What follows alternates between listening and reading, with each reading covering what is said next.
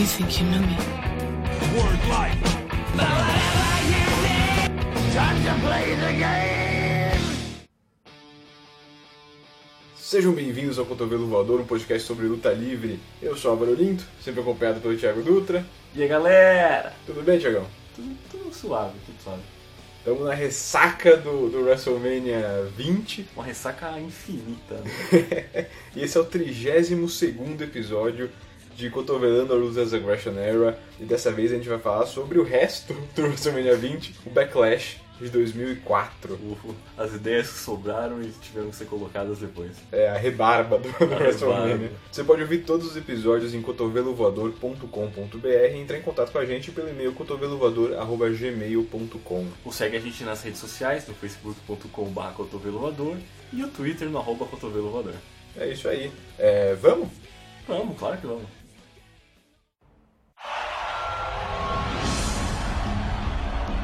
Marcos is in no, he's in never, oh, never land. And Marcos is a bloody mess. Triple is desperate. The sense of urgency is overwhelming. Madison Square Garden has erupted. Preston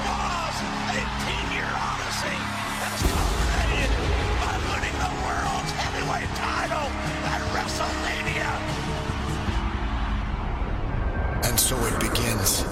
Again. I've got lightning in a bottle. No one steals my thunder. I chased it for 18 years, and I'm not letting go. A lifetime of sacrifice. Gone in a flash. Realized in an instant. I create and destroy careers. Lightning won't strike the same place twice, but I will. And now, I will finish yours. Lightning in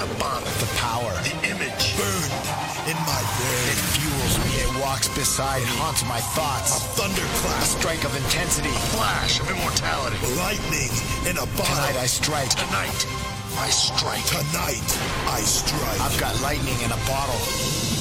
And so it begins again. É domingo, 18 de abril de 2004, um mês após o WrestleMania 20, e nós estamos ao vivo no Rexall Place, em Edmonton, Alberta, Canadá, na frente de 14 mil fãs. Edmonton? Edmonton. Essa cidade eu nunca tinha ouvido É a falar. terra natal do novo campeão mundial, Chris Benoit. Ó, então é por isso que estamos aqui. É, Jim Ross e Jerry Lawler são os comentaristas da noite.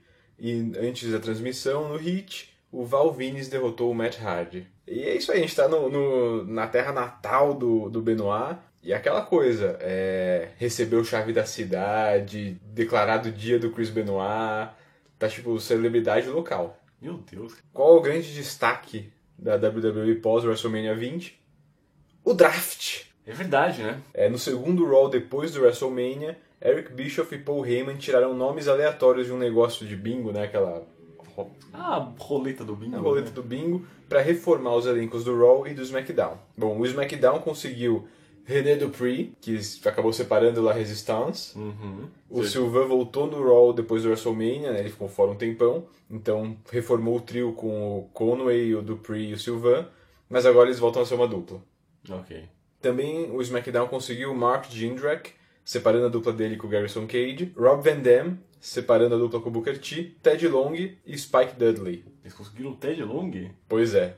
Cara, É aquele papinho de todos são. todos são negociáveis. Isso. Todo mundo é um asset. Já o Raw conseguiu Shelton Benjamin, separando a dupla com o Charlie Haas, Uau. é, Nidia, Ok. Rhino, Ok. Tajiri Bom.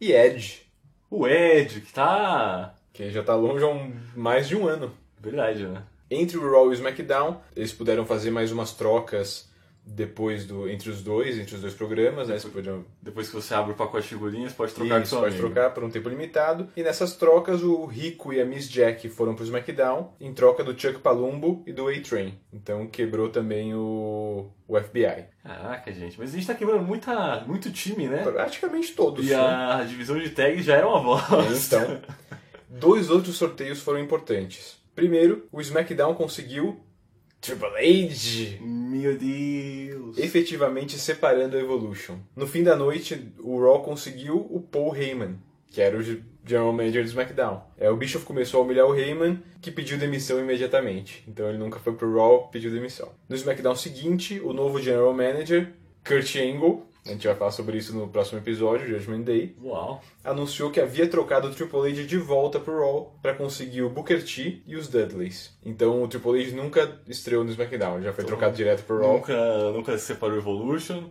separou a Evolution. E- então a gente vai manter Booker T e Van Damme? A gente vai falar sobre isso no próximo episódio sobre o SmackDown, que é o Judgment Day. Mas o Judgment Day já tá muito melhor que o, que o Backlash. Então o Triple H ganha- é, voltou pro Raw, Booker T e os Dudleys pro SmackDown. Quem você acha que saiu melhor nesse, nesse draft? Ó, no, no final, o Raw conseguiu Shelton Benjamin, Charlie Haas, Nidia, Rhino, Tajiri, Edge e o Triple H, né? Na verdade não mudou muito, né? E o, o SmackDown conseguiu Rico, Miss Jack, o René Dupree, Mark Jindrak, Rob Van Dam, Ted Long e os três Dudleys. De Booker T, né? E o Booker T. Hum, eu acho que talvez o. Eu vejo muito mais potencial em ter o. O, o Ed, o nome do Ed sozinho, acho que brilha, brilha mais assim quando ele volta, sabe?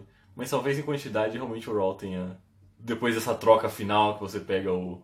De volta o, o Booker T. Os Dudleys nem tanto, assim, mas. É, os Dudleys não. Tá difícil já, né? Na verdade, eu não sei, eu acho tudo muito fraco, sabe? Tipo, É, é, tudo então. uma galera do, do meio e do baixo que não- Exatamente, não, tem do- muita. Os grandes nomes que foram trocados foram o Rob Van Dam, o Booker T e o Edge. É. Foram trocados, mas de resto, é uma galera. É, de resto, tem uma galera que tem um nome conhecido, mas que tipo, no decorrer do podcast a gente viu que não tá fazendo muita coisa, né? Exatamente. Luta 1. Shelton Benjamin versus Ric Flair. Shelton foi provavelmente quem mais ganhou com o draft, né? É, na semana seguinte à transferência, o Shelton foi atacado pela Evolution, que sentiu que ele estava desrespeitando o Triple H, enquanto o quarteto comemorava que Triple H havia sido colocado no main event do Backlash. Acho que a Evolution tem um racismo implícito aí, né? né? Incentivado por Stone Cold, Shelton desafiou o Triple H para uma luta. Com Benoit no seu corner, Shelton derrotou o Triple H com um rolamento. Triple H ignorou a derrota na semana seguinte, dizendo ter sido um golpe de sorte, e foi novamente desafiado por Shelton. Dessa vez, Benjamin derrotou o Triple H por contagem, sendo atacado e ensanguentado pela Evolution e salvo por Mick Foley e Chris Benoit. Em 12 de abril, Flair pediu a Bischoff uma luta contra Shelton no Backlash, e foi atacado pelas costas por Benjamin. Ok. Flair começa zombando de Shelton e é imediatamente derrubado. Ele usa as cordas para escapar da luta amadora de Benjamin e leva um tapa. Flair faz seu tradicional queda de cara, né? pra delírio da plateia. muito bom porque, como é um tapa, né? Parece um desenho animado da Hanna-Barbera. Flair desvia de um body avalanche, mas Shelton aproveita o pulo e se coloca de pé no corner. Os woos da plateia viram uau! Shelton mostra mais atleticismo ao pular sobre Flair diversas vezes e acertar um dropkick. Do lado de fora, os dois trocam socos e Flair toma seu tradicional back body drop. Para delírio da plateia, Flair deda o olho de Shelton e distribui chops e continua seus greatest hits ao subir no corner para ser derrubado. Shelton reveste um figure 4 em um side cradle. Flair passa a trabalhar o joelho de Benjamin e prende o figure 4 até ser obrigado a quebrar para usar as cordas. Flair pega uma cadeira, mas o árbitro imediatamente tira do ringue e isso não leva a nada. Rick agarra a perna de Shelton, que lhe acerta com o Zwigiri no meio de um Woo! Flair flip no corner e Benjamin o puxa de volta para dentro com um vertical suplex. Flair implora e engana Shelton, lhe acertando um forte chop, né? um, um chop que derruba o, o Shelton na hora. É, foi, porra, foi especial praticamente. Cortou o garoto no meio. Flair arranja um soco inglês, mas é interceptado por um body avalanche de Benjamin. Shelton encerra com um flying clothesline aos 7 minutos e 56 segundos. Vencedor, Shelton Benjamin. O, esse Flying Crossbody. Não, mentira, não foi nem um crossbody, foi um clothesline, né? Desculpa. Ele já tá denominado como é o. Ele Não. ele, ele não tem nada Não, marcado tanto pra que. É, finalizar. não, não, não tem um finisher muito definido, não. É. Tanto que é meio. é, É, o é por isso que eu falo, o final pareceu um pouco do nada, assim. o Flair tem 55 anos nessa luta. É, ok. Foi decente, eu acho. Foi? Eu acho que o. O, o, o Shelton conseguiu trabalhar bem com o Flair. A gente já viu o Flair contra Michaels, Flair contra a- O Jericho. o Jericho. Todas lutas muito mais longas. Sim.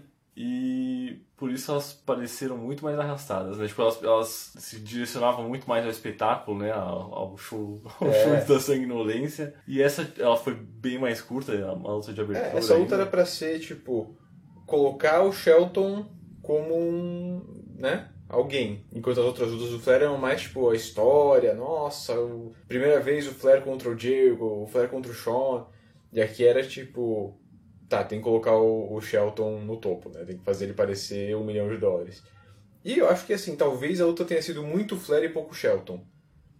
Mas também é o, é o porra do Nature Boy, então tipo, não adianta. Ele, Ele, vai, ele, vai- ele não vai. ele vai roubar as atenções mesmo que ele não queira. Isso é verdade.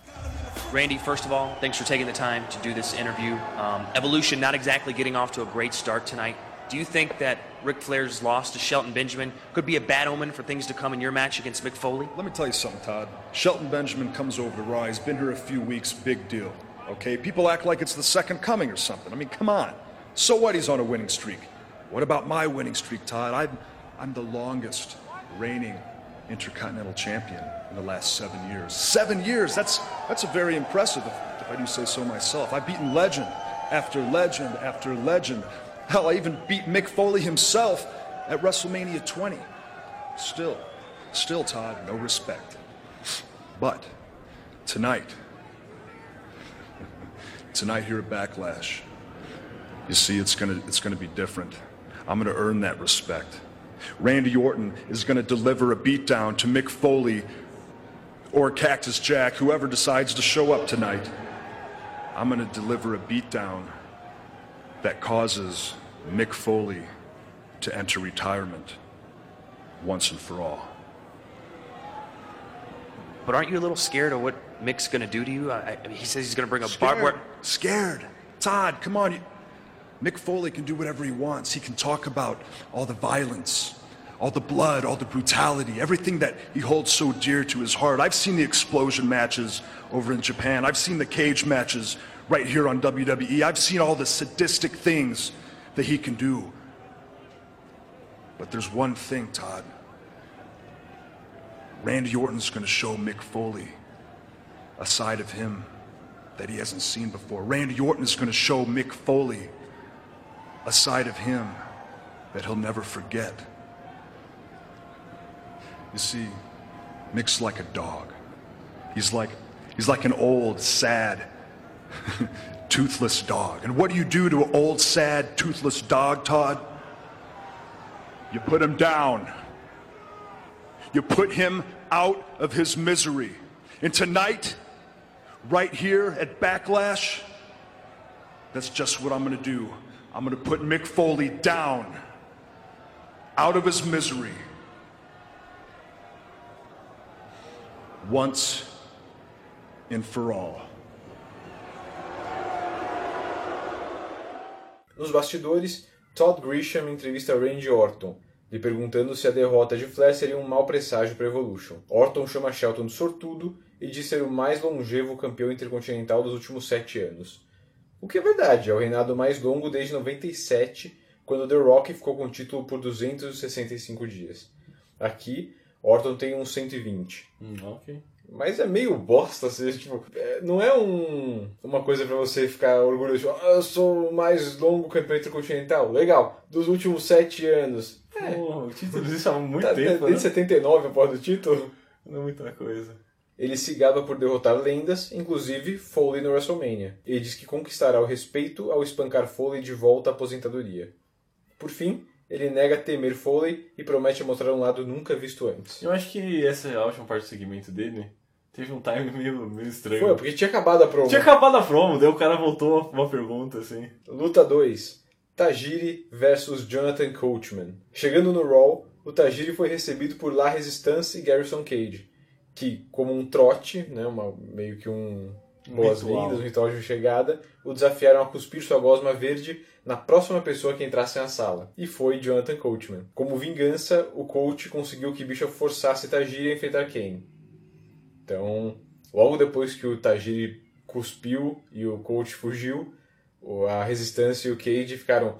Ih, você não devia ter feito isso, cara. Ele é assistente do Bishop, você não devia ter feito isso. E o Tajiri derrotou o Kane por contagem, mas acabou sendo atacado depois da luta. Caraca, o Kane ele tá. Ele perdeu pro Undertaker e tá em ladeira abaixo. Caraca. Em 5 de abril, distração de Coachman fez Tajiri ser derrotado pelo Christian. Antes do Backlash, o coach fez com que Tajiri enfrentasse um ninja mascarado, e caso ele vencesse, ele o enfrentaria no Backlash. Era o. Era o Al Snow disfarçado e o Tajiri venceu, sem muitos problemas. Coach começa surpreendendo. Calma. O- Qual ninja tava o Snow? Tinha máscara. Só máscara. Ah, né? tinha uma roupa de ninja. Eu tinha a, a chinela de, de madeira também. Não. É, o coach começa surpreendendo com um arm drag e takedown. Ele zomba de Tajiri pela altura e acaba levando dois chutes. Do lado de fora, coach desvia de um bustle kick e Tajiri chuta o poste. Coachman se aproveita e acerta a perna de Tajiri no corner e nas cordas. Ele prende uma submissão na perna, mas Tajiri reverte. Imediatamente, Coach pega as cordas e quebra o movimento. Coach escapa de um sunset flip e novamente prende seu leg lock. Pelas costas do árbitro, usa as cordas para fazer mais força. Coach escala o corner, mas Tajiri derruba de bolas nas cordas. Tajiri faz uma espécie de trio of e um baseball slide na cabeça de Coach para um 2, com Coachman pegando a corda. Handspring elbow e drop kick, seguidos de uma sequência de chutes. Coach tenta usar as cordas para um pin, mas Tajiri escapa. Achando que venceu, Coachman comemora, mas acaba preso na tarântula. Pelas costas do árbitro, Garrison Cage aparece no corner, soca Tajiri e permite que Coach o role para vencer aos 9 minutos e 29 segundos. Vencedor, Jonathan Coachman. Eu acho que é. então, Não sei se foi a primeira vez, assim, mas do que eu me recordo agora, é...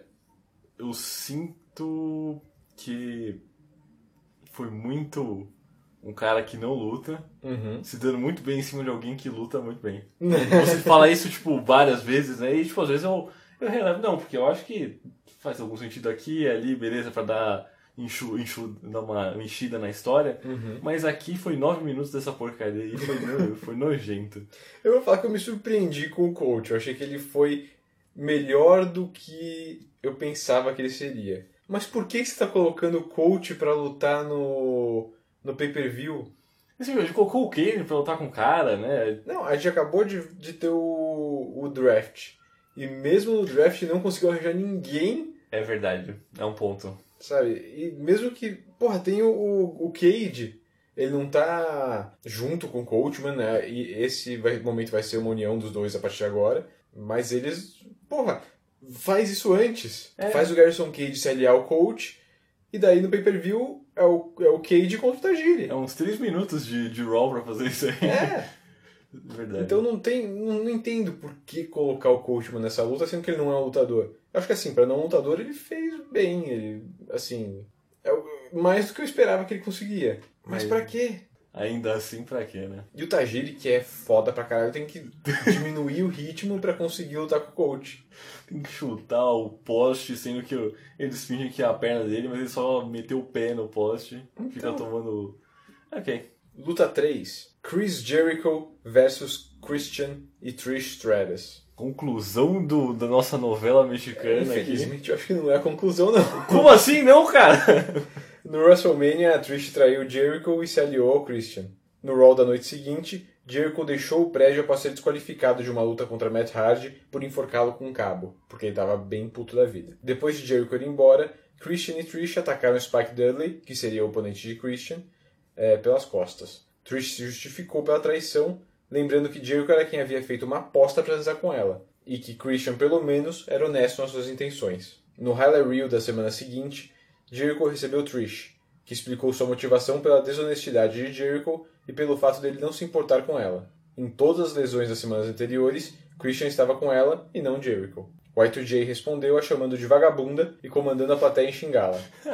E é bem desconfortável, sabe? É, eu imagino que deve ser uma versão amplificada do que eles mostram no. Não, no é bem pacote. aquilo, só que é tipo, ele usa diversos adjetivos, sabe?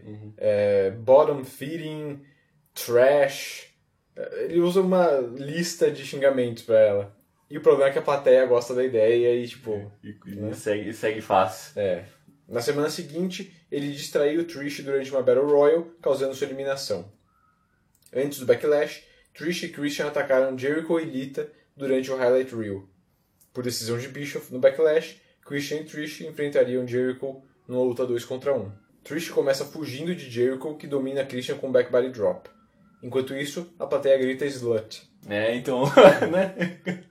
Tem uma hora que achei que estavam falando fight, mas eu parei pensar, por que estão falando fight? Não faz É. sentido. Depois de um suplex, Jericho faz seu pin com o pé, mas acaba se distraindo com Trish e atacado pelas costas por Christian. Com o springboard dropkick, Y2J derruba Christian da beirada sob gritos de Y2J da plateia. Christian segura Jericho enquanto Trish distribui tapas. Ela faz um chick kick e imediatamente recoloca Christian na luta, enquanto Jericho começa a mostrar um retorno. Walls of Jericho, mas Christian reverte o empurrando do corner. No ricochete, Jericho cai de cabeça nas bolas de Christian. Jericho acerta um wheelbarrow Northern Light Suplex, bem bonito, mas acaba levando um tapa de Stratos no corner, o que resulta em um neckbreaker de Christian. Trish impede as Walls e Jericho responde lhe dando uns tapas na bunda. Aí é, né? Clássico da, da, da WWE. Christian se aproveita e acerta um Unprettier, que Stratos faz o pin para um 2. Christian também tenta cobrir Jericho para um outro 2. Com clotheslines, os três caem e descansam. Jericho coloca Christian na posição do 619 e lhe dá uma joelhada na nuca, seguido por um Bulldog. Christian reverte um Lion Salt e prende um Cloverleaf texano. O... A plateia ficou muito insana, né? Quando ele põe ele, o Christian na, na posição do 619. É que eu acho, eu acho que eles, eles pensaram que ele ia fazer um 619. Será? Eu, eu, eu fiquei meio que na dúvida de, caraca, será que eles acham que vai ter alguma coisa especial por causa disso? Eu acho que sim, viu? Uau. É, Jericho reverte um Walls, mas Jericho quebra. Jericho reverte o, o Cloverleaf em um Walls, mas a Trish quebra. Walls of Jericho em Trish e Jericho acerta um Swing Gear em Christian para vencer aos 11 minutos e 12 segundos. Vencedor, Chris Jericho. É uma, uma redenção pra, pro, pro Jericho, né? Na cabeça dele. É, é. A vingança. E é ok. Hum, Assim, não tem nada de errado com a luta, mas também não tem nada de espetacular, né? Nada de que você fale, caralho, que incrível. Ah, não. O que, é- o que é triste porque eu acho que com, com essa, esse talento você, você nunca esperaria que fosse algo, tipo, ruim. Sabe? Pra, Uhum. Sim. ser, pra ser algo ruim teria que ter alguma coisa errada. Né? É, Então- não é o caso. Então é mais decepcionante, que é meio só ok. Mas eu acho que conta. Talvez conte bem a história. Sabe, você vê que o, o, o Jericho ele tá muito focado nessa, nessa vingança, né? Então, sempre que a Trish vai, vai mexer com ele, tipo, ele, ele sai, do, sai do caminho dele pra interagir. Eu acho que pelo menos as histórias estão contando, estão contando ok. É, eu acho que tem mais uma ainda. Não sei se a gente vai ver, talvez seja no Raw. E daí vai ser quando a Trish se redime também. Não. Então, é só acho que é o fim do capítulo, sabe, do Christian com o Jericho. Hum, ok. Que acho que também já, né, já, já deu essa história. Eu acho que deveria ter acabado aí. Você me surpreendeu falando que tinha mais, na É, eu verdade. acho, eu acho que tem mais, Ok. mas eu não me lembro muito bem.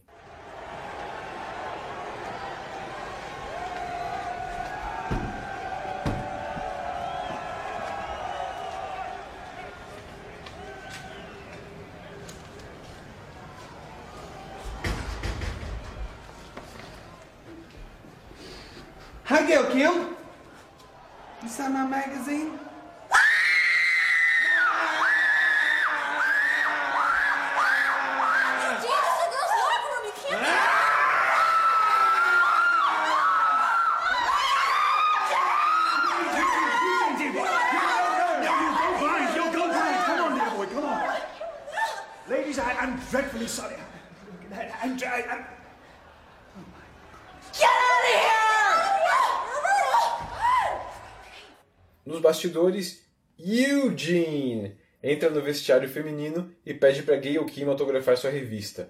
Ela grita. Molly Holly aparece e briga com Eugene. E daí ela também grita, porque ele vê que ela tá careca. E daí os, os três ficam gritando. William Regal aparece, pede desculpas, resgata Eugene da cena, e quando ele vai pedir desculpa pra Gayle Kim, ele faz um... Oh, dá uma agitadinha na calça. e também sai. Oh boy, Eugene. É, não, não lembro de Eugene. Eugene é Nick Dinsmore. Dinsmore é um lutador da Dakota do Sul que começou a lutar lá por 96, 97, incluindo uma passagem como jobber pela WCW em derrotas para lutadores como Norman Smiley, Stevie Ray e Kenyon. Ele também teve uma brevíssima passagem pela WWF em 99, como jobber, em uma derrota para Medium, Big Bossman e Viscera, ao lado de Trailer Park Trash e Flash Flanagan Trailer Park Trash é um Shotgun Saturday Night. Então ele era bem jobber das duas empresas, nada de muito específico. Ele acabou contratado pela WWF e mandado para Ohio Valley Wrestling, onde foi 11 vezes campeão sulista de duplas, 10 delas com Rob Conway, e 8 vezes campeão dos pesos pesados da UVW. Uau! Em 2002, ele e Conway participaram de alguns house shows do SmackDown. Em julho do ano seguinte, Dismore assumiu a fantasia do palhaço Doink para participar da briga de bar da APA no Vengeance. Ah, olha só. E no SmackDown seguinte, ainda como Doink, ele foi derrotado por Chris Benoit. Ele passou a lutar nos shows não televisionados do Raw durante 2004, até o episódio do Raw de 5 de abril. No episódio, William Regal retornou. Nós vimos ele pela última vez durante o No Way Out de 2003, quando ele e Lance Storm derrotaram Kane e Rob Van Dam para manter o título de duplas. Ele sofreu uma concussão durante o combate e descobriu um parasita no seu coração, contraído durante uma turnê na Índia no fim de 2002. Uau! Então isso deixou ele fora por um ano, né? Pelo menos não era Chagas, né? Que se É. Chagas fudeu. Mas ele quase morreu. Ah, Ao retornar ao Raw, Regal foi ao escritório de Bischoff mostrar sua fidelidade e a sua felicidade em voltar finalmente aos rings. Bischoff negou o retorno imediato de Regal, impondo uma condição. Ele só retornaria se antes agenciasse seu sobrinho, Eugene Dinsmore, o sobrinho do... Do Bischoff. Do Bischoff. e o tornasse uma estrela. Regal concordou, mas se surpreendeu ao conhecer Eugene, um lutador com deficiência mental agindo quase como uma criança. No decorrer da noite, Regal perdeu Eugene, que foi até a mesa dos comentaristas e, imitando os Bushwalkers, lambeu Jerry Lawler. Hum, Na semana seguinte, Regal teve de resgatar Eugene após ele chamar Trish Stratus de vagabunda, deixando ela e Christian irados. Em 12 de abril, Eugene foi zombado pela resistência, mas entendeu ter se tornado um amigo dos dois. Ele levou um coelhinho de pelúcia para os franceses durante uma luta, mas eles destruíram o brinquedo. A distração fez com que Sylvain perdesse para The Hurricane. ah, olha só. Isso vai se encaixar mais tarde, então. É. Bom, o que achamos de um lutador com deficiência mental? Isso é muito clássico de, de filme dos anos 90. A gente vai poder, acho que, falar bastante do Eugene, como eles, fa eles como ele interpreta esse personagem, né? Qual a, de a defesa que eles dão é, cara, inclusão. Inclusão, é um lutador com deficiência mental, sendo tratado como um mocinho. As pessoas gostam deles, pô, quando a gente vai ver daqui a pouco quando ele entra no, na rampa, ele é ovacionado. Ovacionado. E o, o outro lado é, vocês estão zombando de, uma, de pessoas com deficiência mental. Então essa linha entre estão zombando ou não estão fazendo um personagem que as pessoas gostem é bem tênue, bem tênue. Fininha. E a gente vai poder ver mais para que lado eles vão com isso, né? É, mas é bom já deixar claro que o personagem é criação do Dinsmore, não foi a WWE que jogou pra ele. Ele criou e falou com o... porque ele queria meio que se distanciar do que as pessoas estavam fazendo. Então ele fala: todo mundo quer ser o Austin, todo mundo quer ser o The Rock, todo mundo quer ser o cara grande que vai ganhar o título mundial no main event do WrestleMania. Eu só quero deixar as pessoas felizes, eu só quero fazer um personagem, então todo mundo quer ser fodão, eu quero ser o engraçado, eu quero ser o que vai divertir todo mundo. Então ele fez o personagem, deu pro, pros agentes, acho que foi o Arn- o Arn Anderson e, sei lá, acho que o Malenko, e eles falaram, não, deixa quieto. E daí, sabe, seis meses depois, ele tava numa reunião com o Vince, e o Vince falou, ah, eu queria uma nova época, quero trazer personagem mesmo de volta, sabe? Esses Eu- personagens bem caricatos e tal. E ele falou, eu tenho uma ideia. Tem uma ideia que o Arnie falou que não, mas, como você já tá E aqui, daí o Vince falou, beleza, vamos fazer. é, porque o Vince não aceita muita coisa, É. vezes. Então, mas a gente vai poder ver nos próximos episódios como que eles vão tratar o Eugene, como que esse personagem vai ser, e a gente vai chegar a uma conclusão. É de bom gosto, é de mau gosto, vale a pena ter esse tipo de personagem, não vale? A gente vai ver nos próximos episódios mais aprofundados isso. né? Por quanto tempo a gente vai ter o Eugene? Até 2007, Ah, ele vai ficar por um bom tempo, então. Fica, ele tem... A gente vai ter bastante Eugene. Olha só. Ele vai ficar quase até o final do nosso, do nosso podcast. E agora a gente tem, eu acho que é por aqui que acontece, a gente tem um vídeo em homenagem ao Benoit. Sim, sim, né? Que- É, é isso aí mesmo. É, Eu assisti duas, duas versões desse pay-per-view, né? Eu assisti uma na Network, uma na Network e uma é, a versão que foi lançada em DVD. E a versão em DVD foi a que você assistiu também, sim, né? exatamente. E na Network isso não existe, esse vídeo não existe. Aparentemente foi é, exibido no Hit e depois reprisado no, no pay-per-view. Hum. E na Network eles cortaram. E dá pra entender por quê. Ah, filho, por quê, né? Porque o, o, Benoit é saudado como um herói. Cara, esse vídeo é uma Municipal. declaração de amor ao Benoit, né? A gente comentou que é, foi feito o dia do Benoit na, na cidade, ele recebeu a chave da cidade, e aqui a gente vê tudo isso. ele sendo ovacionado pela cidade, ele com o prefeito, a família dele. Na escola onde ele estudou. Isso, a, a família dele, as- os irmãos dele, o pai, todos, tipo, exaltando o Benoit e. ah, eu entendo porque eles cortaram. É, é pesado. É muito. E vai ficando mais pesado, né? Eu acho que quando a gente chegar no main event a gente vai ver isso mais de perto, porque foi, foi o que eu senti assistindo sem esse vídeo, né? E no main event a gente vai chegar nessa parte, eles estão. O Benoit tá fazendo a entrada dele, e daí eles cortam pra Nancy e pro Daniel na plateia. E. Ah, e no, na Network isso tem inteiro, né? Da Network tem. É, tá. Eles só cortaram na Network esse vídeo promocional do Benoit. Ah. E dá pra entender porquê, mas a gente vai falar sobre isso daqui a pouco. Luta 4.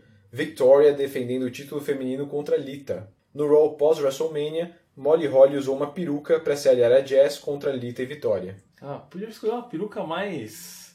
menos chamativa, né? Não, mas ela usa uma peruca por semana. Ah, e troca sempre? ah, Troca então, sempre. Então, então sensacional. E o Lawler, tipo, nossa, como o cabelo dela cresceu rápido! Lita arrancou a peruca e venceu a luta para a sua dupla. Em 5 de abril, Lita venceu uma Battle Royal após Jericho distrair Trish para se tornar a desafiante pelo título da vitória. E é isso. Ok. Lita começa dominando o Arm Drags e Vitória prende um side headlock e um takedown. Ele- elas fazem aquele momento de se levantarem de uma ponte, sabe, uma em cima da outra, Uhum. e daí elas apertam as mãos. Elas caem do ringue e Vitória cai de cabeça. é verdade, eu tinha esquecido disso. Como você acabou sua carreira? "Ah, Eu caí do ringue. Elas trocam backslides e tentativas de pin. A plateia não liga muito e pede por puppies até uma sequência mais rápida. Vitória faz um stand moonsault e consegue um 2. Ah, fez parecer muito fácil esse tempo Né? sorte, foi bem legal. Vitória prende uma ótima surfboard mexicana e Lita acerta um Hurricane Runner, dominando com movimentos básicos mais rápidos. Ela prende um sleeper e depois usa uma perna para forçar o movimento, até que Vitória pega uma corda. Não, isso é bullshit, assim. Ela tá dando sleeper, e quando ela vai colocar a perna, ela começa a fazer o sleeper só com, a- com a- os dedos entrelaçados no pescoço da Vitória. Não funciona. É, para chegar à conclusão que eu já tava percebendo há muito tempo e vendo coisas mais antigas eu percebi, a Lita não é grande coisa. Alita, a Alita é muito mais um nome que eles criaram, né? É o nome que eles criaram e que é uma personalidade muito forte, né? Aquela coisa meio punk, meio.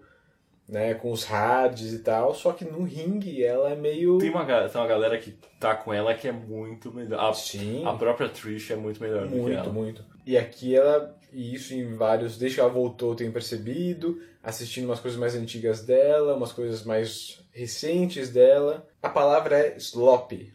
Ah, e, É tipo, ela, ela é meio descuidada, ela é meio. não sei como. e Slop pode te matar. Principalmente se não Esse tá é o livre. problema. É. Por sorte, tudo que eu vi até hoje dela se ferrando, dela errando as coisas, ela se machuca. Não, não Eu não lembro dela, dela machucar ninguém, mas ela já quebrou o pescoço umas duas vezes, já, né? Então acho que ela é muito mais perigosa pra ela mesma do que para do que pros do outros. que pros outros, o que pelo menos é, Mas O que é uma, dessa vantagem do estilo que ela escolheu pra, é, pra, pra lutar. é só a gente falar do, do moonsault dela que toda vez É, que ela- ela tá raspando a, a cabeça no chão. É, então acho que tem um pouco de que ela foi treinada em luta livre, né? O treinamento original dela, ela foi pro México para ser treinada. Então ela tem uma base de luta livre e que não sei como era o treinamento das lutadoras no México dos anos 90, sabe? Foi não era que no Japão que você era forçado a fazer os treinamentos malucos, né? É. Victoria faz um moonsault do corner e Lita mais ou menos sai do caminho, não sai inteiro do Ah, caminho. não, não. De novo, a Victoria meteu a cabeça em um, em um lugar. Ela aplica um Twist of Fate, mas Vitória escapa no 2. Inside Cradle e Vitória consegue o pin aos 7 minutos e 22 segundos. Vencedora e ainda campeã feminina, Vitória. A Victoria é canadense? Não. É que o pessoal tava muito na dela, achei estranho. É, não, no que eu saiba, não. É, depois da luta, Molly e Gale atacam Vitória e Lita pra, né? Tem um motivo pra elas terem viajado até lá. Não é só por segmento, né? É. Eu gostei da luta. Eu fiquei surpreso, né? É, na verdade, esse, eu- eu esqueci de comentar enquanto você falava, né? Que eles fizeram um pouco isso também na, luta- na luta do Hurricane, que a gente vai ter mais pra frente, do Hurricane e do Rose com a Resistência. Eles tentam fazer um esquema das câmeras, ao invés de só usar muito a câmera fixa, né? Que tem a maior visão do ringue, eles põem 3, 3 4, não lembro agora o número, e tipo, eles vão trocando entre elas. Acho que pra dar mais noção de ação, né? Que nem quando você tá fazendo uma cena de ação em um filme. É. É, provavelmente, eu imagino, né, que é porque eles imaginaram que a luta ia ser mais lenta, tipo, os momentos iam ser executados mais devagar, e daí, pelo menos na TV, você tem mais noção de, de movimento. O que foi legal, eu achei bem legal. Mas ainda assim, como você falou, a luta foi executada de maneira. É, eu acho que. Mas ficou bem claro que quando a Lita estava no controle era uma coisa mais básica e mais chute, que é, nada de muito. né? E quando a Vitória estava no, no controle já era uma moonsault, já eram umas coisas mais, mais interessantes. Então, é, gosto muito mais da Vitória do que da Lita. E tô cada, cada programa que a gente vê com, a, com alguma das mulheres que não são a Vitória, que, ou, quer dizer, que não são a Lita, eu falo, nossa, a Molly é muito melhor que a Lita, a Vitória é muito melhor que a Lita, até a Trish é muito melhor que a Lita. Já tem, a lista já tá, já tá alta já. Então, ela dessas aí é a mais dispensável. O que é muito doido, porque aparentemente nos próximos anos a gente vai ver a grande rivalidade do- da divisão feminina, que é a Lita e a Trish. Ainda não teve isso? Ainda não. Caraca, cara, eu tô, tô deslocado temporalmente. É, lá por. É daqui a pouco. Nos próximos. É esse ano. A gente já tem a, a Trish é, vilã e daqui a pouco a gente vai chegar nisso. E você já, você já teve uma, uma visão dessa parte já? Não muito. Bem coisinha. Assim, é quando a gente vai ver. A gente não vai ver, mas a Lita e a Trish lutando no main event do Raw, que é- na época era histórico isso. Ah, É, mas, enfim. Luta 5. Randy Orton defendendo o título intercontinental contra Cactus Jack em uma luta hardcore que no meio vira uma False Count Anywhere. Depois da derrota no WrestleMania, Mick Foley continuou a perseguir Orton, o atacando durante uma luta no Raw na noite seguinte. Com o apoio de Flair e cansado de ser desrespeitado, Orton decidiu aceitar um desafio de Foley, uma luta pelo título intercontinental no Backlash, hardcore, com Evolution banida. o bom do Orton ser novinho é que é fácil de enganar ele. né? É. Em um vídeo na semana seguinte, Foley falou sobre sua carreira no hardcore e trouxe seu bastão de beisebol enrolado em arame farpado, a Barbie. Não, é uma, ele trouxe um bastão de beisebol? Não é só um tri- aquele famoso 2x4 Não, lá? não, é um bastão. Caraca. Por ordens de Bischoff, o bastão foi confiscado por Johnny Nitro e depois devolvido. Johnny Nitro, o bom, né, só um paralelo muito, muito rápido. Sempre que ele vai trocando de organização, Uhum. o Johnny vai mudando o nome dele, né? Ah, sim, sim. Então, já foi Johnny Moon, já, hoje é Johnny Impact, né? Quando É. ele tá no Impact Wrestling. Então é interessante. Orton entra com uma ata de lixo cheia de armas e sua chuva dourada nova. o Golden Shower. Eu, se eu não me engano, o WrestleMania não teve, né? Acho que a primeira. Não. E Foley, como prometido, vestido de Cactus Jack e seu bastão de arame. Né? Nas semanas antes ele falou que talvez ele não tivesse o que fosse necessário para levar o Orton ao limite, mas ele conhecia alguém que conseguiria fazer isso, era o Cactus Jack. né? Ah, Então, Esse é o bom de você ter várias personalidades famosas. né? né? Ele imediatamente tenta atacar Orton com o bastão, mas Orton se defende com a lata. Caos logo de imediato, com Foley perseguindo Orton com o bastão. O câmera até cai. Eles brigam pelo bastão, mas Orton consegue usar a lata de lixo com pancadas na cabeça de Foley, que responde acertando a lata na nuca de Randy. Segundo JR, Foley está com o peso mais leve desde 1989. Não, não é, mas Ele tá magrinho. ele está mais leve desde 96. Olha só. Ele enforca Orton e acerta um leg drop para um 2. Swing neckbreaker em range do lado de fora e Mick sobe no corner. Antes que ele pule, Orton foge. Eu acho que é, dá uma, só uma pausinha aqui pra gente falar do, do Jim Ross e do Jerry Lawler nessa noite. Brigando, né? Eles brigam a noite inteira. Eu não lembro mais onde foi, mas acho que foi a primeira vez na vida que eu ri do, do Orton, e- do, do Orton, do Lawler e do, do JR brigando com alguma coisa. Foi, na foi Trish. da Trish, né? Foi a Dos- Trish. Eles peitos dela. brigam a porra da luta inteira. é muito. Assim, nunca pensei que eu diria isso, mas é muito bom. É bom, é tipo uma sketch, uma sketch bem pensada. É. Eles brigam na rampa e Orton acerta um back suplex que faz um barulho horrível. De volta ao ringue, eles voltam a brigar pelo bastão, mas Foley puxa Mr. Suckle. Ele faz a plateia decidir entre usar o bastão ou a meia e o povo escolhe o bastão. Ele acerta Orton, que imediatamente corta a própria testa e começa a sangrar. Foley faz o bang bang e dá uma joelhada na cabeça de Orton no corner. Foley rasga a camisa de Randy e coloca o bastão de suas bolas, dando um pisão para delírio da Isso plateia. aí foi. Foi perigoso, né? perigoso. Foley arranja um galão de gasolina de debaixo do ringue e ameaça atear fogo no bastão. Eric Bischoff interrompe, dizendo que o bombeiro irá encerrar o show caso ele acenda o, o, o bastão. É muito coisa de, de criança, né? Falando, o professor vai parar essa porra. Foley acata a decisão de Bischoff e joga o bastão fora. Eu não entendi esse. Do bombeiro, né? É, não sei pra quê. Se ele não vai usar, porque. Beleza, o Bischoff aparece e fala: Se você acender, eu vou encerrar essa luta. E daí o Foley fala: Foda-se, acende o bagulho, a plateia pira, e é isso. E vai, né? Faz sentido. É, Foley contra a autoridade, contra o Bischoff, doidão do hardcore e tal. Mas ele acata, tipo, pra quê? É, não faz sentido. E ele, ele falava que ele ia fazer isso no, nas promos antes, né? Eu acho que não. Não, ele não acende o bastão Não, na promo? não, não. Tô maluco então, tô maluco. Ele usa uma travessa de metal contra a cabeça de Randy e arranja uma tábua com arame farpado debaixo do ringue. Aquilo ali é Danger. Orton atira talco no rosto de Foley e o joga de costas na tábua.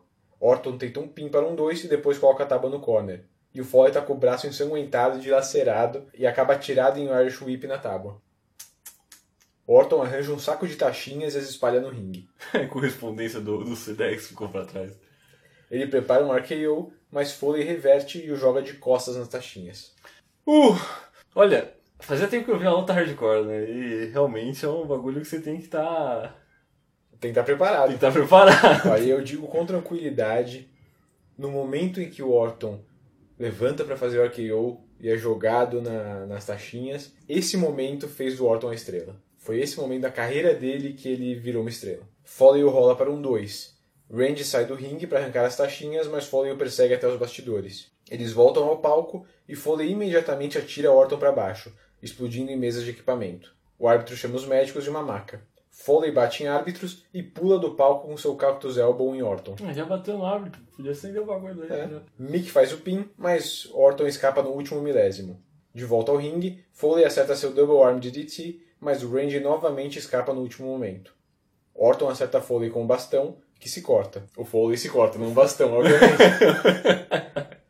Na lona, Foley coloca o Mr. Sockle e prende a Mandible Claw. Orton consegue escapar e socar as bolas de Foley. Novamente a Mandible Claw, mas Orton reverte no RKO para um 2. Um novo RKO em cima do bastão com arame farpado dá a vitória para Orton aos 23 minutos e 3 segundos. Vencedor e ainda campeão intercontinental, Randy Orton. O interessante do, do, do se cortar é que eu acho que fica mais verossímil quando você tem o cabelo comprido, né? Ah, é, você não consegue Porque, ver. tipo, aí você pode imaginar que tá saindo o scalpo do É, cara, qualquer, você não de qualquer sabe. lugar da cabeça. né? É, Ric Flair e Batista ajudam Orton a ir embora. Bom, pra mim, lutão. lutão. É, e que maneira bonita do Foley ir embora, sabe? É, colocando uma futura estrela no topo, em uma luta hardcore, com lembrança do movimento, personagem e passagem da sua carreira. Então você tem o Cactus Jack, você tem o Mr. Sockle, você tem as. é, aquela doideira da, da A mesa com a a mesa com arame, que é remanescente dos tempos que ele lutava no Japão. Hum. É, Enfim, pra mim é cheia de referência essa luta. E é um lutão, assim, pra mim. E acho que foi nesse momento que o Orton virou uma estrela. Foi nessa luta que o, o, o Orton falou, todo mundo virou e falou, tá, E é legal É porque, é, como, como você falou pra todo mundo, né, pra, pra eu e pros ouvintes, né, no, no podcast passado, o Foley ficou completamente insatisfeito com, com o que aconteceu no WrestleMania. Ele queria uma coisa Exatamente. maior. E ele tem uma leve redenção, tipo, do que ele queria fazer, né? Tipo, ele, ele deve ter pego, tipo, pensado, não, não foi o suficiente, vamos trazer uma coisa legal e vamos colocar o Orton lá em cima mesmo. Então vamos ouvir o que o Foley tem a dizer, né? Olha aí. É, no seu livro Hardcore Diaries, logo depois do- da passagem sobre o WrestleMania, o Foley explica que seu filho, o Mickey, estava hospitalizado por conta de um rotavírus. E é isso que ele diz sobre o Backlash. Otário. É, ele tá doente. Ok. Pequeno Mickey havia acabado de ser hospitalizado quando eu fui a Edmonton para o Backlash. Um confuso estudo sobre contrastes de emoções. Eu queria tanto consertar meus erros do WrestleMania, mas me sentia muito culpado por ligar para a luta. Mas eu me importava muito com a luta. Eu acho que deu para perceber. Randy Orton e eu tivemos uma batalha hardcore naquela noite. Selvagem, intensa, sanguinária e muito bem interpretada por nós dois. Randy ainda diz que foi a melhor luta de sua carreira, o que é um grande elogio, considerando as ótimas lutas que ele fez nos últimos anos. Isso é de 2008, se eu não me engano, esse livro. Também pode ter sido minha melhor luta, mas como é o caso com essas coisas, tive que pagar um alto preço pelo backlash. Eu tive 75 cortes no meu corpo, a maior parte nos braços e dedos, cortesia de uma placa laceada com uma quantidade generosa de arame farpado. Ei, pelo menos não haviam explosivos ali, como nos meus velhos tempos da, da EWA King of the Deathmatch no Japão. Meu joelho cedeu alguns dias depois, resultando em uma cirurgia em julho. E quando fui a uma loja de donuts para celebrar minha luta com um doce recheado de geleia, eu fui imediatamente lembrado das consequências do cérebro humano encontrando aço. É, eu vomitei no estacionamento. Que? Ele teve concussão e Ah, uau! eu nunca aproveitei o backlash. Entre a criança hospitalizada, vômito pós-concussão, problemas no voo e lesão no joelho, eu não tive tempo para refletir o quanto foi especial. O rumor é que a luta não foi particularmente popular com algumas grandes estrelas no vestiário da WWE, as mesmas pessoas que não gostaram da promo em Hershey. Engraçado, eu não lembro deles terem muitos problemas com o modo que eu fazia as coisas quando isso os beneficiava. Fecha aspas. Triple H. É tão, é tão transparente, né? É, mas é muito claro que é isso que o Foley faz. Ele fez isso com o The Rock, quando o The Rock deu um milhão de cadeiradas na cabeça dele. Ele fez isso com o Triple H, quando eles se enfrentaram no, em 2000, a mesma coisa. Que é, Ele se eu sacrifica me pelo sacrifico próximo. pro próximo. É. Se o, se o bagulho é, eu tenho que levar 70 cadeiradas na cabeça pro The Rock ser uma estrela, vou Beleza. fazer isso. Se eu tenho que apanhar feito um cachorro do Triple H dentro de uma jaula pra ele ser uma estrela, vou fazer isso. Se eu tenho que. Deitar na cama de Se eu tenho que ser jogado. jogado no topo uma da cela pra ser lembrado Pra pra eu ter que ser lembrado, eu vou fazer. Se eu preciso ser jogado em um monte de taxinha pro, pro Orton ser lembrado, se eu preciso levar negócio na cabeça, vamos nessa. Vamos lá. Eu acho que é muito bonito que isso não é a última luta dele. Ele vai voltar, a gente vai ver ele de novo. É, e depois, ainda assim, ele ainda vai voltar pra TNA pra ter umas lutas péssimas por lá. Mas no momento, se eu achei. Se isso fosse o tchau dele, Perfeito. é isso aí. Perfeito. Lutão e fazendo, colocando o Orton pra cima, fazendo o Orton uma estrela pra mim naquele momento. É, para preparar para o podcast, né? Eu escuto outros podcasts, eu leio bastante sobre o que aconteceu e meio que é um consenso. É, quem assistia na época e quem foi ali que fala, tá bom, o Orton é real. Ninguém achou que ele ia levar uns, umas pancadas daquelas. Uhum. Então ele, tá, beleza, ele, ele é real, vamos assistir esse cara. O que, que você achou da luta? É um, é um tanto voto de confiança, né? da, em- não da empresa em tudo no todo, né? Porque tipo, a empresa, como você mesmo falou, tem partes que não, que não Uhum. gostaram da luta. né? Mas pra mostrar que o, que o cara, o potencial dele não é só um rosto bonito, né? Tipo, ele, ele também toma. Também toma o dano, né? Não, eu, eu já adianto que é a luta da noite pra mim, assim, Ah, é com fácil. certeza. Não tem. Uma das melhores lutas que a gente viu, pra mim, porque a, a WWE não faz esse tipo de luta. Não, né? é verdade, é uma raridade, né? A gente viu uma Cell na Cells, a gente viu uma coisa ou outra. É, mas é o, a, a, a, a brutalidade da Raio na Cell é um negócio muito mais. Não só contido, mas é muito mais falso, vai. É, mas assim, a gente viu banho de sangue antes. Não é a primeira vez que a gente vê gente ensanguentada, gente levando pancada na cabeça. Mas então, é, é meio falso, sabe? É Mas tipo, aqui, porque é o Mick Foley e porque ele traz esses detalhezinhos de coisas da- do passado dele, tipo, a gente nunca viu essa tábua com arame farpado e acho que a gente nem vai ver de novo. Não, porque é muito errado. É ele ainda rola pro lado oposto, onde tem mais arame. Pra tipo, rolar em cima do arame. Exato. Porque ele sabe que se ele rolar pro outro lado, não vai dar em nada. Se ele rolar para pro outro, ele vai arrebentar o braço, vai sangrar e vai ficar foda. Eu acho que a gente falou um pouco disso no, no outro episódio, mas é isso. O Foley é esse cara que destruiu o próprio corpo pra entreter as pessoas e colocar outras estrelas no topo. É, um, é uma noção diferente de, de amor ao, ao negócio que eles chamam, né? Né? E é foda ter que ainda ler que teve gente que não gostou e falou: ah, você tá se promovendo, igual a, ele menciona no livro dele, nessa promo de Hershey, que é aquela que a gente assistiu no episódio passado, que Ah, ele sim, se sim. soca na, na cabeça, começa a sangrar e tal. Que o sentimento que passaram pra ele, que principalmente o Triple H passava, era: ele tá usando o Orton pra se promover. Ele tá usando isso tudo pra se promover. E de certa forma, ele engole o Orton, né? Tipo, o Orton nem Ah, aparece direito. Sim. Mas quando você vê a luta, É, o, mas o resultado é o que importa. o resultado é o que né? importa. Que o Orton derrota ele toda vez. Pra mim, lutaça e se fosse Não, eu não tenho o que falar. Talvez um pouco mais curta. Não sei, acho que nem, nem isso. Não, não. Porque, tipo, ela só fica maior porque eles têm que ir pro backstage, eles provavelmente vence, tipo, eles estão ok pra continuar, É, beleza, se eles não continuar nenhuma artéria. né? Exatamente. pra tirar as taxinhas da mão, porque se você ficar com a mão zoada, você não consegue nem fazer um, Um bump, movimento, um movimento e tal. exatamente. Mas é, lutão, lutão. É, o John Cena divulga seu primeiro DVD com grandes momentos de sua carreira de dois anos, com rap com o Big Show, Rikishi o Kurt Angle, e lutas, e... E bater na bunda da Stephanie. É. E ok, né? Parece a capa, parece que tutorial de. Parece falsa, né? Parece, parece que imprimiram e venderam um, um jogo de PS2 na, na feirinha do, no chão, sabe? tutorial de, de Excel falsificado. É. That is what evolution is all about. You see that tonight? You went from being a legend killer to being a legend. I'm proud of you, kid. Right, baby, Yeah. Let's give it a try. Triple H, Evolution is now one and one on the night. What do you think your chances are of winning the World Heavyweight Championship in the final encounter? Chances? You a gambling man? Because I wouldn't bet against me. You see, all these people out here, they can cheer for Chris Benoit, they can have parades for him, they can say how great a guy he is. Whether they like it or not, I've been waiting for this day since WrestleMania.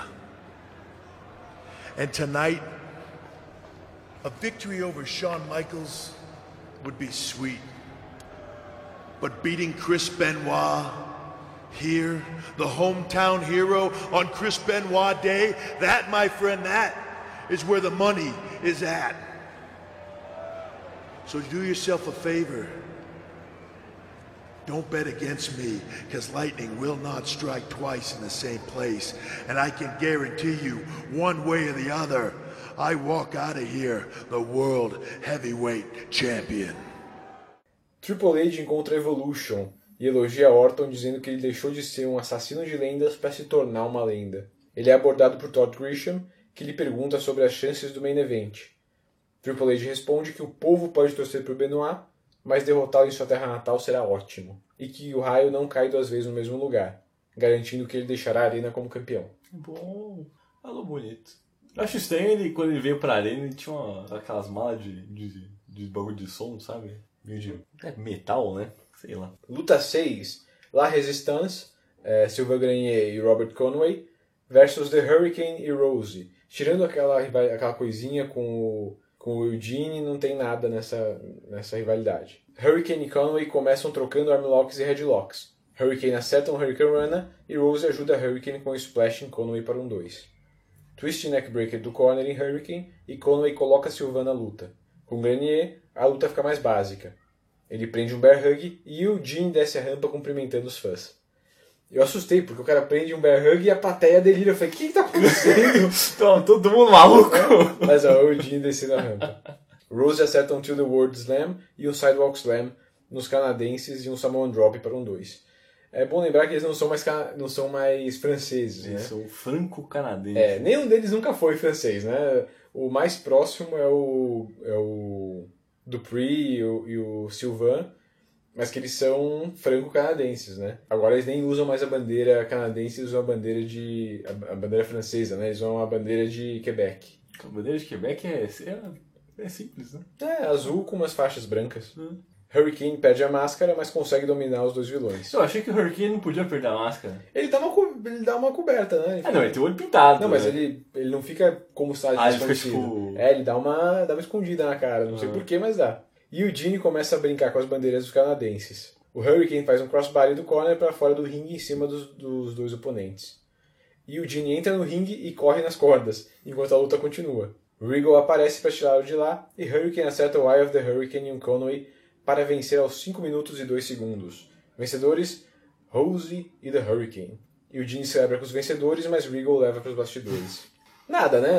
Ah, Só- sim, sim. Aquela lutinha do, do respiro, né? Que É. teve uma puta luta antes, né? Tanto que eu, eu, eu mesmo comentei pra você quando a gente tava assistindo que os assentos estão vazios. Eu achei que. Eu achei que não tinha a galera lá. Luta 7. Edge versus Kane.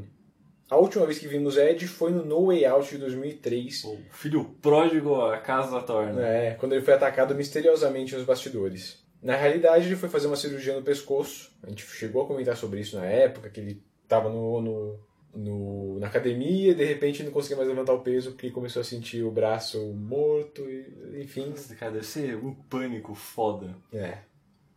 Durante o draft, o Bischoff transferiu o Edge para o Raw e ele fez seu retorno imediatamente, acertando o Bischoff com o Spear. E ele chegou bem mais E tá grande! Tanto que, com comparação com o Kane, né? Tipo, ok, o Edge tem mais ou menos a mesma altura do Kane. Mas às vezes o Kane, pelo menos, é mais potente que a galera. É. Não, não é não. Em retaliação, Bischoff marcou um combate entre Edge e Kane no Backlash, com Edge acertando o monstro com o Spear para salvar Tajiri de um ataque. Isso, na história, lesionou o braço do Edge, que usou um gesso para novamente atacar Kane. Na verdade, ele só se machucou na academia de novo. Pô, o cara sabe malhar. Johnny Nitro baniu o uso do gesso no Backlash e levou um Spear em resposta. Mas ele- só porque ele tinha um gesso também, não é? Alguma coisa É, assim. não, ele, ele tinha machucado o braço também, mas Earl Hebner é o árbitro da luta e a plateia começa gritando You screwed Brett. Acho que ele nunca vai sair, sair disso. Não. Não tem como. Edge acerta socos e deixa Kane bambo. Kane responde com uma choke bomb e depois trabalha o braço lesionado de Edge no corner. Edge consegue uma clothesline voadora e prepara um spear, mas Kane foge do ringue. Edge limpa a mesa dos comentaristas espanhóis, mas Kane usa os degraus contra o braço de Edge.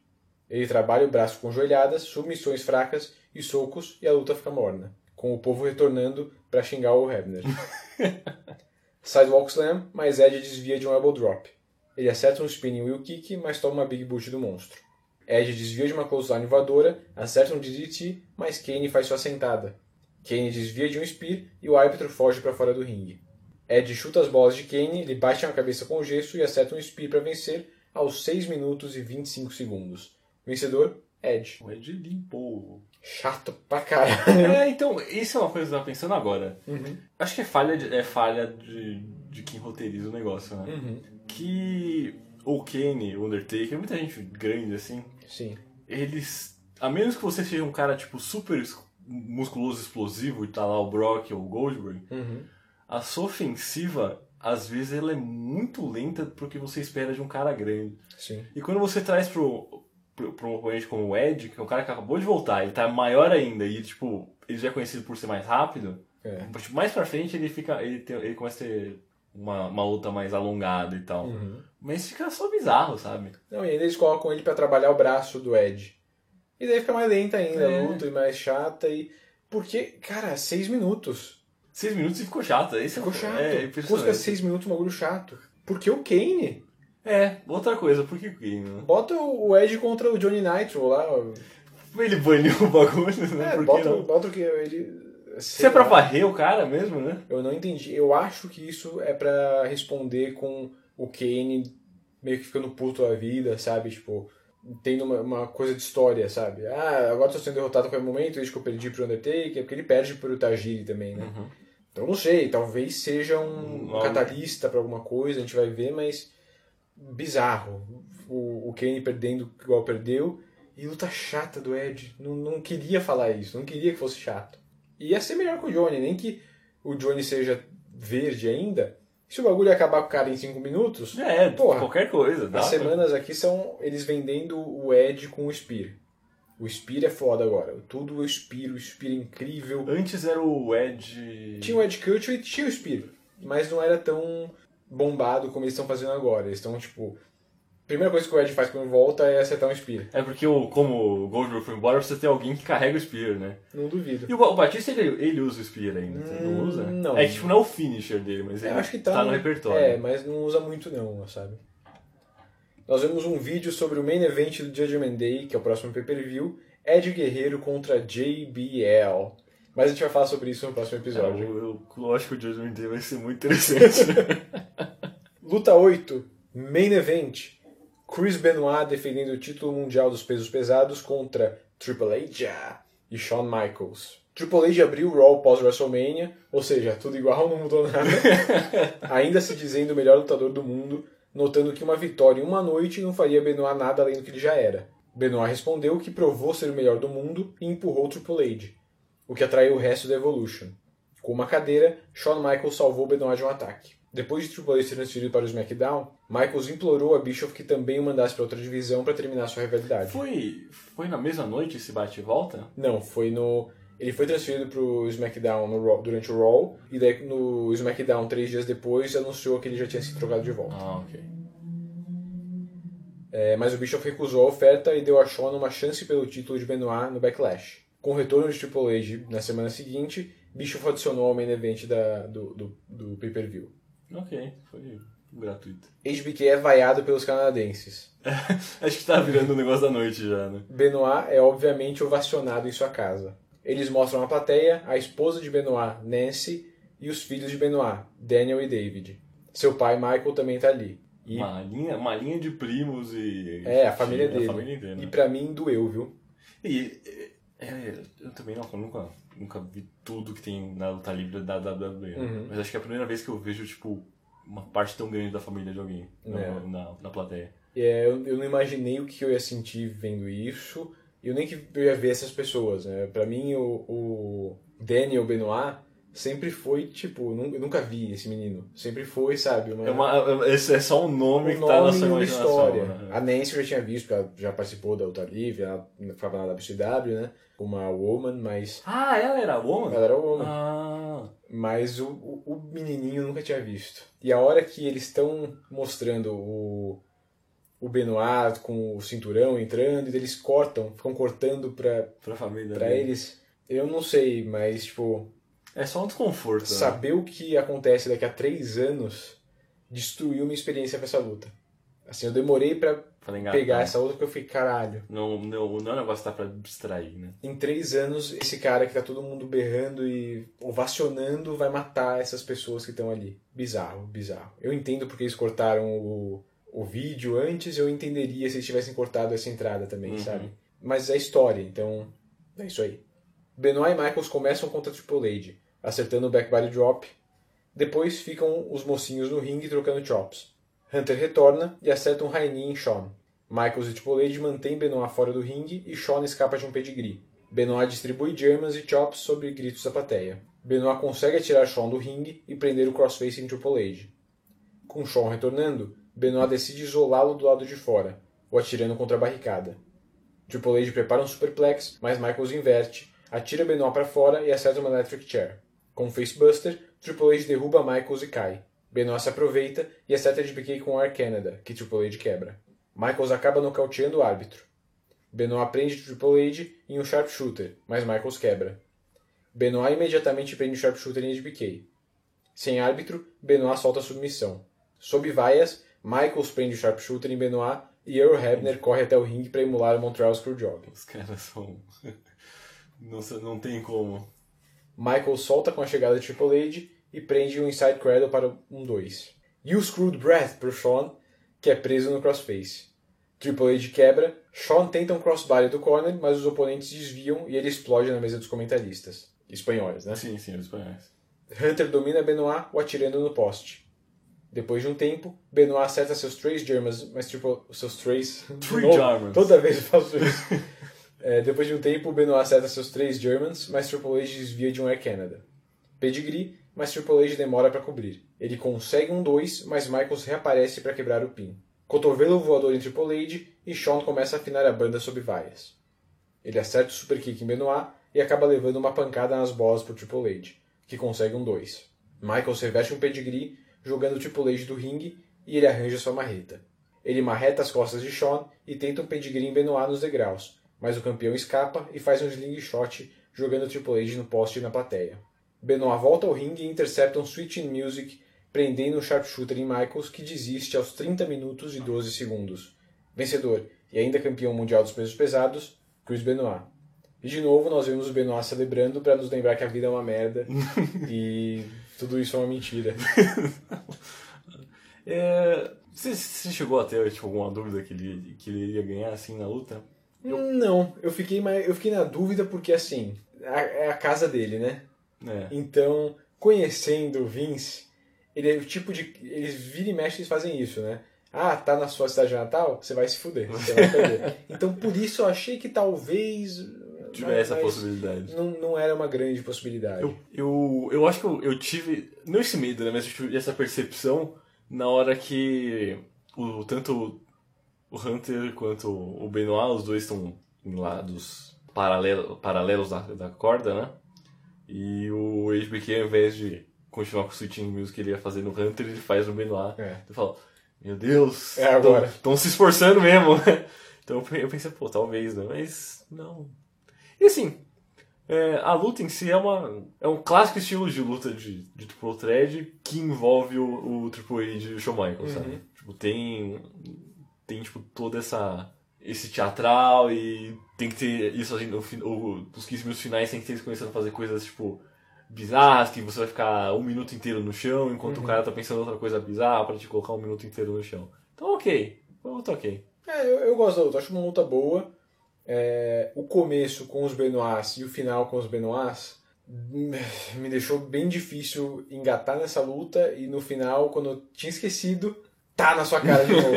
Pega essa aqui. E no- ainda no, no começo eles mostram todo mundo junto, sabe? Toda a família, beleza. No final, eles dão um close só na Nancy com o Daniel, no colo. Eles falam, ah, vai tomar no cu. Então essas duas, no começo e no fim, me deixaram. Me deixaram. Demoraram pra engatar. E a hora que eu engatei acabou. E daí eu falei, ah, puta merda. então, eu acho que eu demorei pra engatar, mas eu gostei da luta. Acho que tanto quanto do WrestleMania. Eu acho que são lutas bem diferentes. Eu acho que eles roteirizaram bem diferente as duas lutas. Mas talvez eu goste mais dessa, porque eles não ficam tanto naquela coisa de. baseando tanto no que acontece nos bastidores, sabe? Baseando tanto no. Eles nunca vão dar o título pro. pro Benoit, o Triple H nunca vai. de- Ah, Sabe? ok. Não. E aqui eles botam mais no. Tá, é uma luta. Interessante, então. Então eu- talvez eu goste mais um pouco dessa, mas nessa. Eu não sei, não sei. Fico na dúvida, mas eu acho que estão ali, assim, estão equiparadas. E acho as duas boas. Bom ponto, não, não tinha pensado nisso de, dessa comparação, né, com, com o meta, o meta wrestling. É. Mas não saí desse pay-per-view, por favor, porque chega, Então de, é, chega de gente tanto morta. que quando tava terminando o pay-per-view, e tipo, você, normalmente quando acaba o pay-per-view, você se levanta e vai desligar antes de tipo, chegar o, ti, o logo É, da WWE. precisa. Eu achei, achei até estranho, eu falei, ah, você tá me torturando fazendo isso aqui, por quê?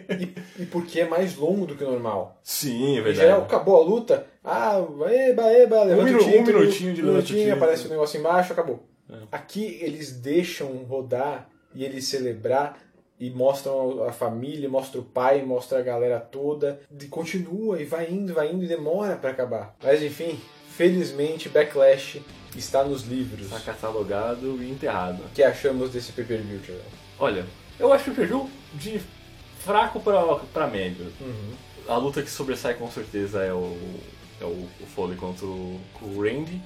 Mas eu também vou, eu vou dar algum desconto imaginário, porque eu acho que como tinha alguma coisa na transição do HDMI do, do notebook pra, pra TV, que o, o, o áudio você começa a relevar depois de um tempo.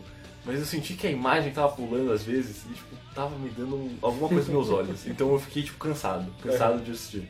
Então eu acho que ele, ele perdeu alguma coisa em mim. Eu também nessa- cansei, mas não por isso. Eu cansei porque eu acho que o main event é muito longo. O main 30 event minutos, tem 30 minutos e não é 30 minutos de boa, é 30 minutos com você vendo gente que o Benoit vai matar. então eu acho especialmente difícil de assistir e é muito longo. Mas agora Mas até. Mas eu entendo o que você quer dizer também. Não, acho que não é nem pela imagem, mas quando eu tava assistindo a primeira vez e acabou o Foley contra o Orton, eu falei, tá, acabou, né? Já, já, já tive a minha, minha dose. É, né? acabou o pay-per-view, é isso, né? Eu falei, nossa, não, ainda tem o main event e ainda tem mais umas duas lutas. É, Pode ser, tá. pode ser um. Simplesmente não imaginaram que isso aqui ia ser tão bom, né? É, eu acho que talvez fosse um daqueles momentos em que que falar, ó, o cinturão vai ser defendido na metade do show. Não vai ser o evento principal. Mas aí você tá na cidade natal do cara, Ah, que é o novo campeão, e que é o cara que todo mundo tá olhando e fala, ah, isso aí não vai durar não, eles vão ligar pra ele. E daí a primeira coisa que você faz é colocar ele no meio do card e você confirma tudo isso. Fala, é, É, realmente verdade. ele só tá segurando o título pra passar de volta pra alguém. Tem, to- tem, tudo, tem tudo isso, né? Você pode você criar a suspeita disso, você, se você coloca pro, pro final, tipo, tem o medo de o, o Foley e o Orton não representarem como eles não representaram direito Uhum. no WrestleMania. É verdade. Mas é, eu concordo que é um pay-per-view mediano. Acho que Na real, só por ter Orton e Foley já fica um PPV que você tem que assistir, ou pelo menos essa luta. Pelo menos a luta. E o main event é ok, é bom, mas tem esses sérios problemas que a gente já conversou. Mas tem surpresas legais, sabe? Eu acho que a Alita com a, com a Victoria Sim. foi uma surpresa legal. Eu acho que ó, o, O o, Flair com o o Shelton. Fel- Flair com o Shelton é uma surpresa bem legal também. É, o Jericho com o Christian e a Trish não é ofensivo, não é ruim, não é nada. É, assim, eu acho que é um pay-per-view ok pra bom. sim. Eu diria que certas, certas coisas, ou a volta do, a volta do Edge, a, a luta do, do Jericho com o Christian, são coisas que vale, tipo, valeria a pena de você ler sobre, sabe? Se você não quiser assistir. Até. Bom, acho que a gente concorda então que a luta da noite é o Foley contra o, É, isso é contra o Orton, né? inquestionável. Bom, o Backlash teve uma taxa de compra de 0.55, cerca de 295 mil compras. Praticamente um terço do WrestleMania. Esperado, né? Mas teve 30 mil compras a mais que o No Way Out. Então, que é o PPV antes do WrestleMania. Então foi bem. Em comparação com o Backlash de 2003, com Goldberg vs The Rock, foram 50 mil compras a menos. É, é é o Goldberg contra The Rock. No próximo episódio, vamos dar uma olhada no que aconteceu com o SmackDown após o draft com o Judgment Day de 2004. Nós temos novas duplas, combates entre homens e mulheres, um anti-Undertaker e o começo da era de John Bradshaw Layfield. O o Anti-Undertaker é um cara que se veste de anjo? É. É, mas- conhecendo luta livre é óbvio que é alguma coisa estúpida assim. Para não perder esse episódio e ouvir os anteriores, você tem que acessar cotovelovoador.com.br. Você também pode entrar em contato por cotovelovoador.gmail.com. Nos dar um like em facebook.com. Nossa, Tá me roubando aqui, cara? Mantém isso no podcast. Prova. Se você curte a rede do passarinho, arroba cotovelo voador. Ou se você não é da garotada, você é do pessoal um pouquinho mais velho, Caralho! Então o pessoal gosta de ser enganado. se gosta de enganar. Ah, se, você, se você é fã do Zuckerberg, você pode seguir a gente no facebook.com.br. Exatamente. É isso, né? Até o Judgment Day. Até, olha, se você ouviu direitinho o podcast de hoje, você vê que o Judgment Day vai ser maneiro, hein? Continue. Nos vemos lá. Até lá. Falou!